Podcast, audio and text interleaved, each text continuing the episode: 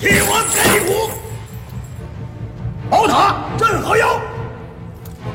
马哈马哈。正晌午时说话，谁也没有家。脸红什么？精神焕发。咋地又黄了？防冷涂的蜡。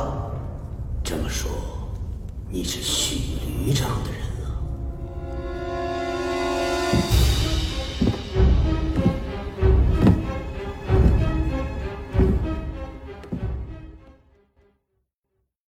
段经典的对白，想必很多人都耳熟能详。无论是京剧《智取威虎山》，还是小说《林海雪原》，都是根据杨子荣深入林海雪原执行剿匪任务的过程改编而成的。重点描写了这位侦察英雄与威虎山座山雕匪帮斗智斗勇的传奇故事。事实上，真实的剿匪经历要更加凶险，更加惊心动魄。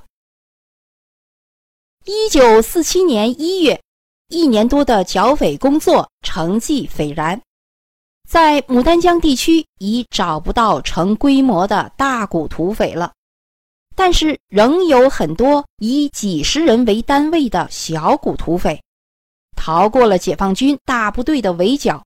到处流窜作战，骚扰百姓，这其中就包括老奸巨猾的顽匪座山雕。座山雕出生于清朝末年，真实姓名叫张乐山。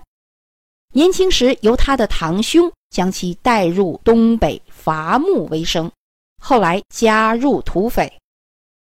传说。刚刚加入匪群的座山雕有三个绝活儿，首先就是枪法绝，百发百中；其次是眼睛绝，摸黑走夜路不用照亮；再次就是腿绝，翻山越岭如履平地。这三个绝活一亮，顿时就镇住了土匪们，一致推举。座山雕当了大当家。座山雕纵横东北五十多年，老谋深算，诡计多端，在众多匪帮之中也是颇具威望的。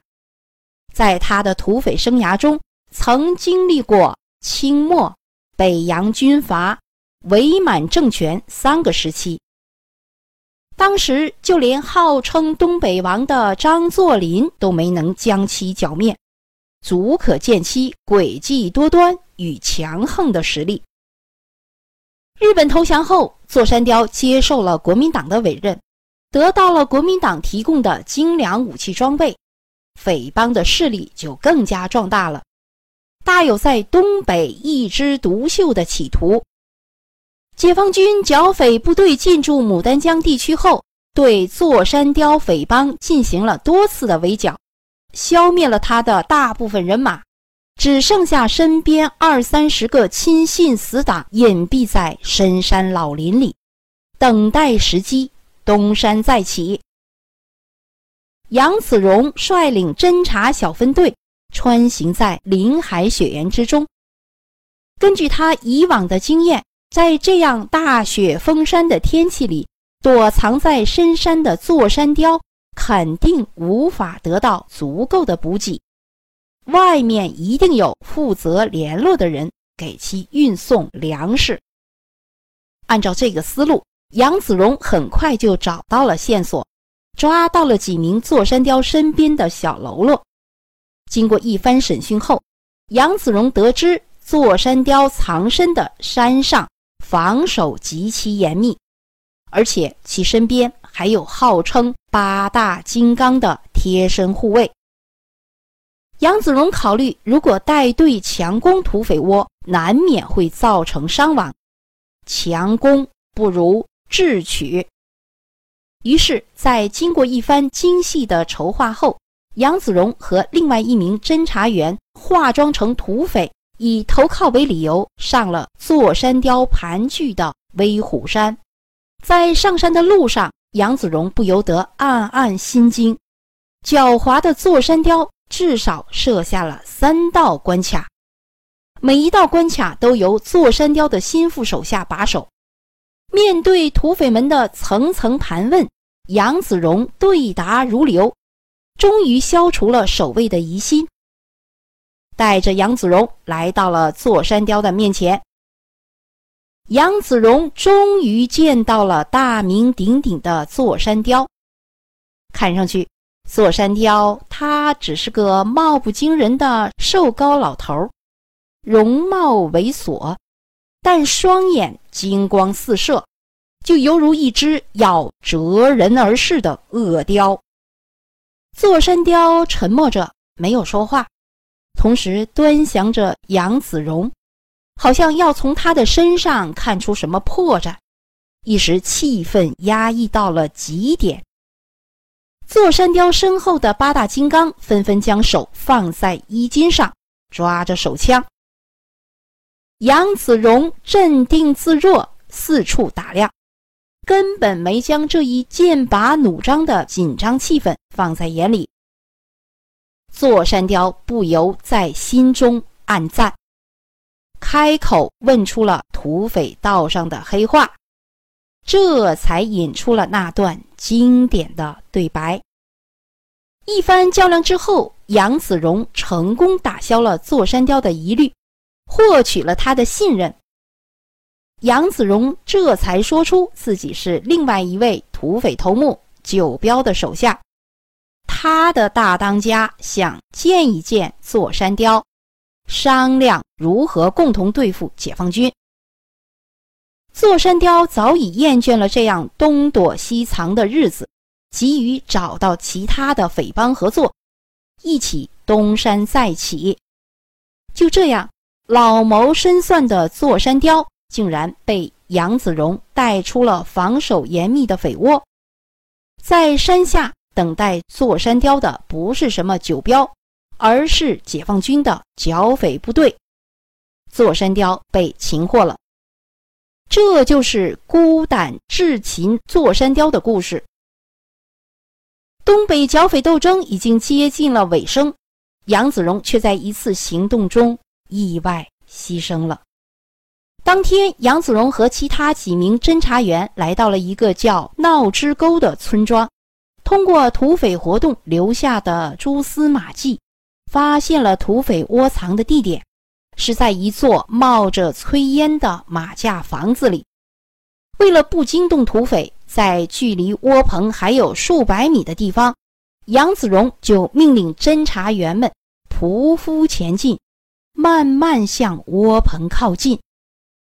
在确定土匪没有发现之后，杨子荣和几个侦查员一起向房内猛扑过去，大喊一声：“不许动！”举起手来！慌乱中有土匪开始拔枪，杨子荣立即扣动扳机。可能是天太冷了，枪栓冻住了，没有打响。其他战士也立即向屋内射击，也没有打响。这时，从屋里射出一颗子弹，正好打中了杨子荣的胸膛。杨子荣晃了几晃，便倒了下去。杨子荣就这样牺牲在了剿匪的战斗中，年仅三十一岁。从一九四六年二月进驻牡丹江剿匪，杨子荣参加大小战斗上百次，每次都出色的完成了上级交给的任务，多次立功受奖。杨子荣的部队政委叫曲波。曲波根据剿匪经历写成了《林海雪原》一书。小说《林海雪原》真实的再现了侦察英雄杨子荣短暂而光辉的一生。不久改编的现代京剧《智取威虎山》的登台，更是让杨子荣成为家喻户晓的英雄。杨子荣一九一七年出生，山东省。烟台牟平人，在他很小的时候就饱藏了世间的辛酸。虽然一家人难以维持温饱，但明事理的父母还是咬着牙送杨子荣读了几年的私塾。当时胶东地区军阀混战，民不聊生，无奈之下的杨子荣一家人踏上了闯关东的大潮。一家人历经艰辛，来到了辽宁安东一带。安东就是现在的辽宁的丹东，但是谋生同样艰辛。年仅十四岁的杨子荣也早早的挑起了重担。学徒，搬木头，扛大包，只要能吃饱饭，无论多么苦重的活计，杨子荣都能承受下来。杨子荣在东北整整闯荡了十四年，这十四年对杨子荣来说可谓是尝遍了人间的酸甜苦辣，体会了生活的艰难辛劳。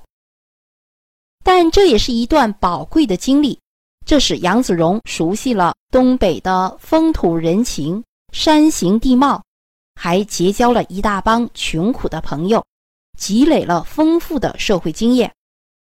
这段经历在他后来参加的剿匪斗争中可谓是发挥了重要的作用。一九四三年，杨子荣回到了山东老家。这时正是抗日战争最艰苦的时候，怀着对日本侵略者的无比仇恨，他毅然参加了村里的民兵组织，积极配合正规部队打击日伪军。由于杨子荣在外闯荡多年，所以也算得上是见多识广。他在队伍中出谋划策，经常能给日伪军造成出其不意的打击。一九四五年八月，日本投降，中国人民经历了八年艰苦卓绝的斗争，终于取得了抗日胜利。然而好景不长，蒋介石悍然发动了内战。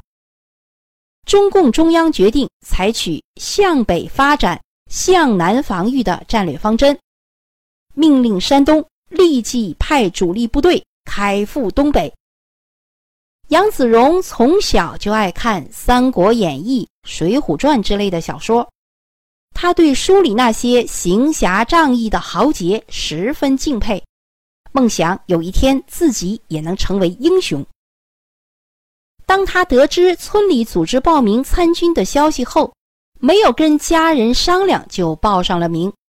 不过报名的时候，他没有用他原来的本名杨宗贵。而是在花名册上写上了“杨子荣”三个字。谁也料不到这个名字会在以后的日子里家喻户晓。